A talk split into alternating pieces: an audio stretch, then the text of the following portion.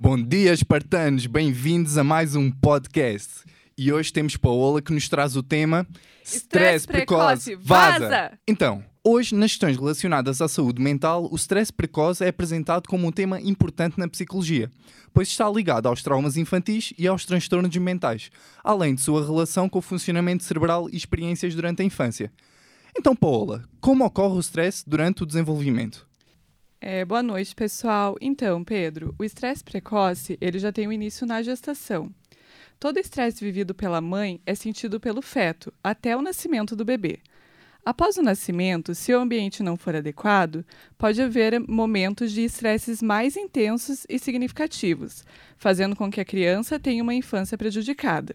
Já na adolescência, o principal fator gerador de estresse é a alteração hormonal. Quando os hormônios sexuais estão em processamento, é preciso lidar com esses efeitos, pois futuramente pode desencadear problemas na vida adulta, levando até o indivíduo a ficar mais sensível ao estresse pós-traumático, por exemplo. O estresse precoce deve ser um alerta.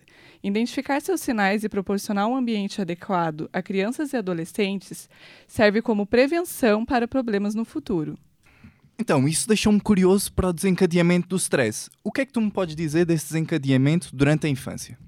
É, os principais fatores que levam ao estresse em crianças estão ligados à negligência e o abandono físico e emocional, e também as questões de abuso físico, psicológico e sexual. O ambiente físico e social também pode influenciar no estresse, ambos com grande impacto, tanto no aspecto físico como também no comportamental.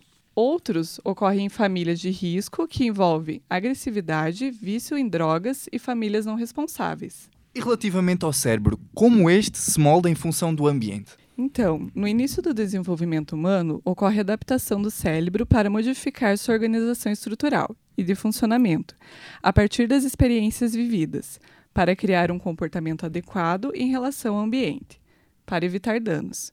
Problemas que, quando ocorrem, podem gerar comportamentos mal adaptativos e transtornos mentais. Hum, curioso, curioso. E sobre a teoria do apego, o que é que tu me podes falar? A teoria do apego está vinculada com a experiência das crianças em relação aos seus cuidadores. A função biológica do apego é a proteção.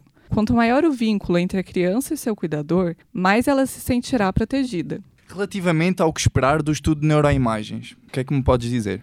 Então, Pedro, a gente hum. consegue ver através dos exames de neuroimagem os efeitos da terapia e é possível identificar os sinais de sucesso no tratamento, além de determinar quais as regiões e funções do cérebro que estão ligadas às doenças mentais. Certo, e assim algumas palavras de, de sabedoria aí.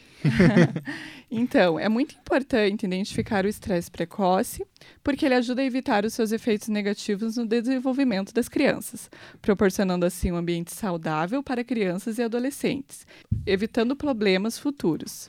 E Paola, orientações, o que é que tu me podes dar? Procure um psicólogo ou um profissional da saúde mental. Eles estão capacitados para te orientar sobre o estresse precoce e outras questões relacionadas.